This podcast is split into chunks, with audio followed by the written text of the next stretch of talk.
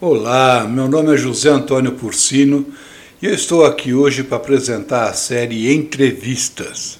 Essa série é uma compilação de todas as entrevistas que eu fiz com personalidades no programa Caminhos de Sucesso e que estou agora transformando em podcast para que você possa ouvir no seu carro, na sua casa, com tranquilidade eu também estarei realizando algumas entrevistas com personalidades do mundo da fisioterapia, da saúde, do empreendedorismo, do varejo, franquias, ou seja, vem muita coisa boa por aí. Sejam bem-vindos à série Entrevistas do podcast do Pursino.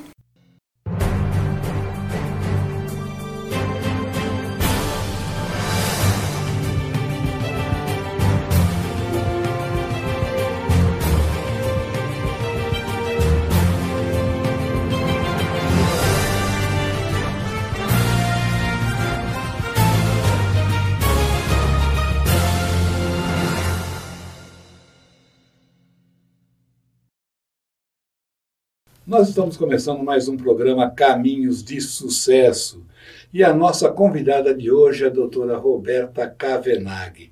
Roberta, obrigado por estar aqui. É um prazer inenarrável estar aqui novamente para falar com vocês um pouquinho de saúde nesse mundo corporativo.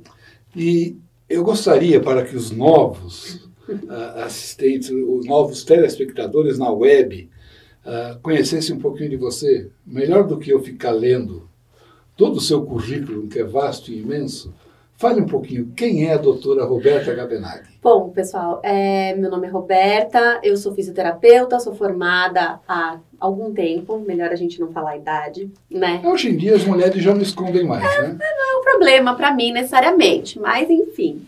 É, sou pós-graduada em ortopedia e traumato esportiva. Me especializei depois é, em, em, na parte estética, porque é uma coisa que tem tudo a ver dentro da fisioterapia. Na verdade, o tecido, ele é mais um, um organismo que a gente precisa tratar. Depois eu acabei me especializando também em saúde do trabalho, então sou técnica em ergonomia, uh, fiz cursos de perícia trabalhista para acidente do trabalho. Então eu estou nesse meio há muito tempo, trabalhei com ginástica laboral e ergonomia dentro de empresas muito grandes. Então, eu estou aqui falando de um tema muito atual e que eu conheço bem. Isso é muito bom. Há quanto tempo formada já? Ai, eu não quero descobrir sua idade. Tá mas bom, gente, 16 anos, é pouquinho. É pouquinho, é né? Pouquinho. Ah, quando eu te conheci, eu conhecia Fisioterapia Consultórios, que fica na... Na Avenida Angélica. A gente criou né, uma clínica de. Ela é uma clínica diferenciada simplesmente pelo fato da gente trabalhar de forma interdisciplinar muito. Uh, muito firmemente. É, trabalhamos com dentista, nutricionista, psicólogo, coaching, tudo muito de forma muito integrada, porque os, hoje os pacientes chegam na clínica com problemas físicos, mas o problema na realidade não está na pele, não está no músculo, tá nas emoções, tá no sentimento. Então, a gente tem que agregar outros profissionais ao tratamento, senão a gente não consegue sair do lugar. Você falou dentista. O que, que tem a ver o dentista com a fisioterapia? É, o dentista tem tudo a ver. É, a gente tem uma articulação aqui da boca que chama ATM, que é a articulação temporomandibular, que na verdade ela organiza, ela é uma das grandes responsáveis em organizar a nossa posição corporal contra a gravidade. Então, se você tem um desequilíbrio de oclusão, você provavelmente vai ter uma dor no joelho, uma dor nas costas, uma dor no ombro. Bom, esse é tema para um outro programa. Provavelmente, mês que vem, você estará aqui falando sobre isso. Agora, você hoje, quando eu te convidei, falou, eu quero falar sobre a psicodinâmica. É. Aí eu fiz aquela carinha, né? Ué. Hum, ué, o que, que é a psicodinâmica? Então, gente, no último CONAR agora de 2019, que foi o congresso de RH, para quem não sabe o que acontece aqui em São Paulo, ele é um congresso bem amplo, com diversos temas, todos relacionados a RH, mas a psicodinâmica ficou muito clara e evidente em praticamente todas as arenas que tinham palestra no CONAR. A psicodinâmica é, é, o estudo de todas as influências do ambiente, emocionais, uh, principalmente emocionais, que podem causar doença no indivíduo. Então, hoje a gente fala muito disso, porque as pessoas estão cada vez mais sem tempo, curtindo menos a família, uh, tendo menos hobbies, é, deixando o, o seu de lado e trabalhando mais, se dedicando mais.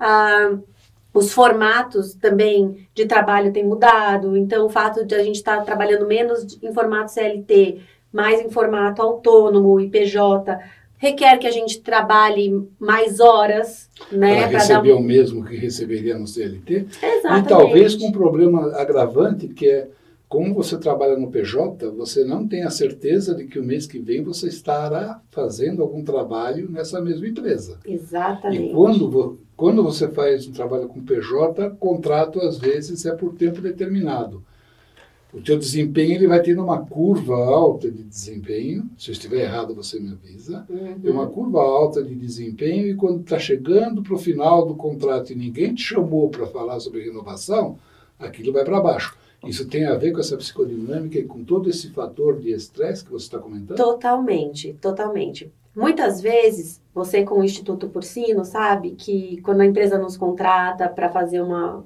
pesquisa de clima, né, para con contrata para saber como é que está a saúde daquele indivíduo, uh, ah, para saber se ele está mais estressado, menos estressado, coisas desse tipo, ele começa a ter ansiedade, palpitação, começa a ter dores de cabeça frequentes, começa a ter uma série de preocupações que ele não tinha antes. Agora, o grande motivo de tudo isso é que ele não tem a habilidade de se auto-administrar. Primeiro que ele não se conhece.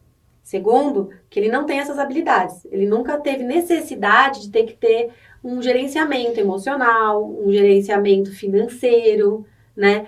Quando ele era um CLT, ele recebia, ele sabia que todo mês ia ter aquilo, nas férias ele também ia ter, no máximo ele se coordenava na questão de férias. Agora não, agora ele tem que fazer um planejamento financeiro. E, né, e as pessoas não têm, principalmente aqui no Brasil, não é cultural, desde pequeno, você ensinar uma cultura financeira para as crianças. Então, você imagina esse indivíduo que está hoje no mercado de trabalho, a gente está falando aí de pessoas uh, de 30 para frente, que não tem uma noção financeira. Então, ela começa a ficar desesperada, não sabe como vai pagar as contas, é, a relação em casa começa a ficar tumultuada, porque você tem um monte de preocupação na cabeça, então a relação fica nada boa. O brasileiro não tem o costume, alguns têm. Eu, eu acho que o pessoal já está aprendendo bastante a fazer isso daí. O problema é que não está dando tempo de fazer isso, que é o de guardar um determinado percentual do, da sua receita, mesmo como assalariado PJ, para fazer frente àquele período que talvez fique sem emprego quando termina o contrato que ele está que está vigente para ele. Exato. E mas... aí é quando começam todos os desesperos que ele perde o controle emocional para conseguir uma outra atividade. É, é exatamente isso? isso? É exatamente isso. E aí é, agrava-se. É, imagina você já com todas essas preocupações e ainda ter metas, ainda ter é, pautas para entregar. Então, é, imagina você ter todas essas pautas para pensar mais os problemas financeiros que acontecem na sua vida é, particular na sua vida profissional. Então isso vai fazendo com que a pessoa ela vá se sentindo cada vez mais inútil, vamos dizer assim, uhum. né? Ela não consegue dar conta dela mesma. E por que que eu, como fisioterapeuta, estou discutindo esse é, ponto? Era a minha próxima pergunta, ela já me eliminou uma pergunta. Vamos lá, responda a minha própria pergunta. Porque as pessoas, como eu disse, têm chegado na clínica com muitos problemas físicos, né? Então, com dor no joelho, dor no pé, dor na mão. Dor no ombro, torcicolo. Gente, com, a pessoa é dor, né? E quando você começa a conversar um pouquinho com ela, você começa a entender o real motivo daquelas dores. Muitas vezes, só de você fazer algum tipo de pressão em alguns pontos específicos, a pessoa já desaba e começa a falar tudo o que tinha que falar. Então, essa, essa, esse tema de psicodinâmica hoje tem sido é, encarado com grande responsabilidade pelo RH e pelos médicos do trabalho em grandes instituições. Você comentou, quando nós estávamos conversando sobre a pauta, sobre estímulos ambientais que motivam o comportamento humano. Fala um pouquinho a respeito. Então, os estímulos ambientais, eles são exatamente esses estímulos que é, agregam a pessoa começar a ficar com um comportamento mais agressivo. Então, por exemplo, é, em vez dele trabalhar sozinho, agora ele tem que trabalhar em equipe. Então, a pessoa já se sente desconfortável. Porque ele não consegue se... Dependendo do para quem conhece a ferramenta DISC e conhece os padrões, que é de dominante, passivo, influente ou analítico, dependendo do padrão que ele é, ele não consegue se posicionar frente ao grupo. Então, às vezes ele tem uma solução bem interessante e o grupo não consegue entender o que ele está falando. E o líder também, muitas vezes, não consegue é, administrar bem essa equipe. A gente tem tido problemas é, relacionados à qualidade de líderes, né? É, a gente está tendo novas necessidades, as empresas elas estão mudando de uma forma muito rápida, é, os profissionais estão trocando de forma muito rápida e eles não estão conseguindo é, se modelar nessa nova necessidade de liderança, que é ter uma liderança com pessoas muito diferentes. Exatamente. Quando você fala o pessoal está trocando com muita rapidez, o pessoal de equipe está sendo trocado com muita rapidez ou a liderança está sendo trocada por não estar sabendo orientar suas equipes? As duas coisas estão acontecendo. Uh, existem os líderes que não estão preparados é, com essas soft skills, que principalmente é conseguir trabalhar a emoção das pessoas, trabalhar a característica de cada pessoa, ter um time organizado pensando exatamente nisso. E outra são os colaboradores que não ficam por muito tempo, porque ou porque eles não conseguem se manifestar e ver algum tipo de crescimento é, real naquela instituição, ou porque eles mesmos é, já se conhecem e falam que não entendem que eles não podem agregar naquela instituição. A ergonomia tem a ver com a psicodinâmica? Então, tem, mas a ergonomia mais conhecida é, difundida, né, até na internet e tudo mais, é aquela do tamanho da cadeira, do tamanho da mesa, altura do computador. Essa ergonomia é a dita ergonomia americana. É a ergonomia que visa mais o bem-estar é, da questão de questão de mobiliário com relação ao trabalho, né? Posto de trabalho, analisa as máquinas, se essas máquinas realmente estão sendo eficazes. Agora, a ergonomia europeia, não. A ergonomia europeia, ela estuda exatamente o que a psicodinâmica está fazendo hoje, né? Ela, na verdade, veio da psicodinâmica. Ela estuda essa, às vezes, a compressão. Sabe quando você fala, assim, da sala de descompressão?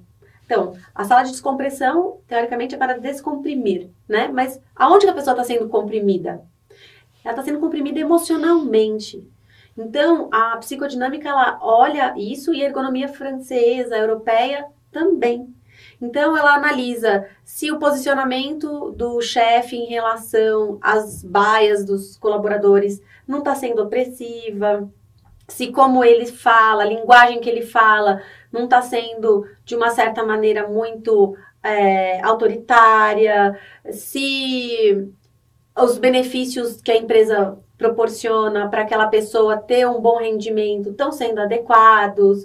Então, ela analisa de fato o bem-estar do colaborador dentro da empresa. Por exemplo, é, a gente usa um software para fazer todo o processo dentro da empresa. Será que esse software está sendo de fato é, é, eficaz? A gente não tem muitas etapas para fazer uma única tarefa. Então, uhum. a gente trabalha até junto com os desenvolvedores de software para que isso seja mais é, neurolinguístico falando, ter mais acessos e mais rapidez e mais fluidez no processo das, das atividades. Como que, que você, como fisioterapeuta, pode ajudar nesse processo da ergonomia europeia? Porque a pergunta, eu trabalhei na Alemanha durante três anos. Uhum. E quando eu cheguei lá, a primeira coisa que eu percebi, e eu estou falando de 2002 a 2004, Uhum. A primeira coisa que eu percebi foi o tamanho do móvel. Não era aquela coisa apertada onde você senta e não tem nem mesmo espaço para colocar as pernas. E olha aqui, né? Haja perna para acomodar numa mesa. O, ao, quando eu sentei, uma pessoa foi verificar a altura dessa mesa. Uhum. Nas outras já foi verificar a incidência de luz e ajustar a luz em função como que eu me posicionava para trabalhar. Quer dizer, eu não tive que me ajustar ao equipamento, mas eles ajustaram o equipamento à minha forma de trabalho para eu me sentir mais confortável. É isso que você está explicando? Então, isso seria a ergonomia americana, tá? É a ergonomia que está voltada à parte mais ambiental. Só que isso, infelizmente, também está se mudando muito rápido, porque as propostas de trabalho home office estão acontecendo cada vez mais rápido. Então, as pessoas vão começar a trabalhar mais de casa. E como é que eu, é, como fisioterapeuta ou parte da, do pessoal da engenharia de segurança do trabalho de uma empresa, podemos constatar que na sua casa você tem uma cadeira adequada, uma mesa adequada, a altura do seu computador está adequada. É, acaba saindo do nosso, do nosso controle esse tipo de averiguação. Então, o que acontece é que dentro da fisioterapia, isso tem se transformado Uh, os, muitos estudos estão sendo lançados também, é, provando que já não existe de fato uma postura adequada para fazer determinadas funções, que você, o corpo tem que, na verdade, estar livre para poder fazer o que é livre. Tá em dia com os alongamentos, com os fortalecimentos, com a capacidade cardíaca e respiratória. Então, isso tudo tem que estar tá em dia, uh, tem que estar tá sendo avaliado, não necessariamente pela segurança do trabalho no ambiente, no posto de trabalho local, na empresa, mas para ele poder ter essa liberdade de fazer um home office, de poder ir a campo, dependendo da tarefa, se for um engenheiro, na construção civil, enfim. Então, até isso está mudando. Então, aquela ergonomia que a gente fazia de ver a luz, na incidência da luz, né?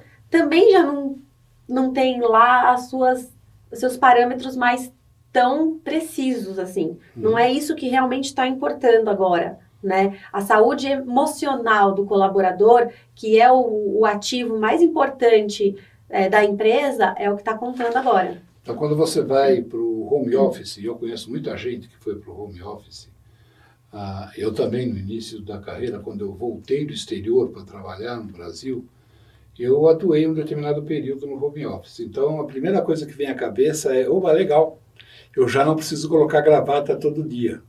Uhum. Legal, eu já não preciso colocar terno todo dia.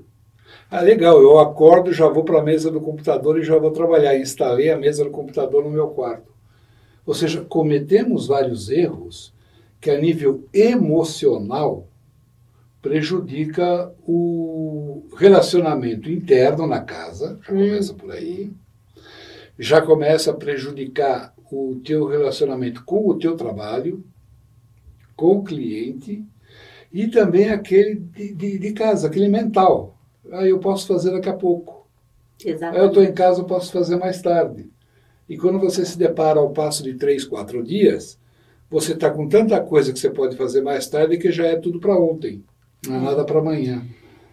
A gente vai entrar num tema bem. Eu estou te provocando para entrar. Tenso. Estou te provocando para entrar nesse tema. Porque o que está acontecendo? As mudanças estão ocorrendo de formas é, é, muito agressiva dentro do mundo empresarial, dentro do mundo de business. Mas essa mudança não acontece na mesma velocidade no mundo educacional. Então, quando a gente fala de crianças que estão na escola, de, de adolescentes que estão na faculdade, eles não são ensinados a terem essa cultura organizacional da vida, é isso que a gente estava discutindo. Por isso que os coachings também fizeram um boom, né? Todo mundo fala hoje de coaching daqui, coaching lá, mas é exatamente para isso. Banalizou em alguns casos. Né? Banalizou em alguns casos. Mas eles são extremamente necessários nesse ponto, porque os coachings são nada mais do que professores que vão te ensinar a partir de agora o que está acontecendo no mercado. Ele vai te ensinar as novas regras e você vai aprender com isso. Então, eu acho de extrema necessidade hoje ter o coaching. Por que, que eu tenho um coaching dentro da clínica? Eu tenho coaching profissional e tenho coaching pessoal. É, e algumas vezes até o personal stylist mesmo, porque ele ajuda você a fazer a sua marca própria, dependendo do qual negócio você tem. Então, é, a pessoa ela se sente tão, tão encolhida, tão, tão, é, como eu posso dizer, ela, ela se sente, ela não se sente no mundo de hoje, né? Ela está sendo desprezada pelo mundo, ela não consegue entrar nesse mundo. Então, quando ela chega na fisioterapia, que ela está toda acuada dessa forma, com várias tensões, e eu falo para ela, cara, é o seguinte, seu problema não é comigo. Eu consigo resolver 30% do seu problema. Os outros 70, você vai ter que aprender a administrar essa nova situação, essa, esse novo mundo. É que nem quando a gente chega para uma pessoa mais idosa que não sabe mexer nesse, nessa parte tecnológica. Ainda bem que você não olhou para mim. Não, não olhei. ela não sabe mexer na parte tecnológica. Aí você fala do celular, você fala de chamar um, um carro pelo aplicativo. Ela se, começa a se sentir é, desprezada, né, pela sociedade, porque ela não sabe fazer aquilo. Então, é muito complicado você começar a introduzir mudanças de 5 em 5 anos, sendo que na educação eles não tiveram nada disso. Da onde tem que começar? A, em, em, que, em que grau, em que série? Na minha época era série, né? Em que momento da educação isso tem que começar? Porque eu acho que também não é só a educação da escola, né? Hum, então, não. A gente está falando até de educação financeira, né? Educação financeira ela tem que partir da família. Né? A família tem Você já ter... tive como exemplo meu pai? A família tem que Minha ter mãe? o hábito de ter, de separar é, o dinheiro, de ensinar. Então vem da família. Mas que a escola também está mudando padrões de ensino e que nem ela sabe se a partir de agora as crianças vão fazer de verdade uma faculdade ou se elas vão ter que ter várias habilidades. É, a gente está passando por um momento, um hiato aí na educação bem bem tenso. Estou pensando em tudo isso e pensando que muitas vezes a gente fala em trabalho em equipe, como é fácil fazer com que você trabalhe em equipe mesmo estando distante um do outro e não tendo contato visual. É, facilitar vai ser uma das skills do futuro que chama-se comunicação. A comunicação tem que estar, tá, ó, daqui.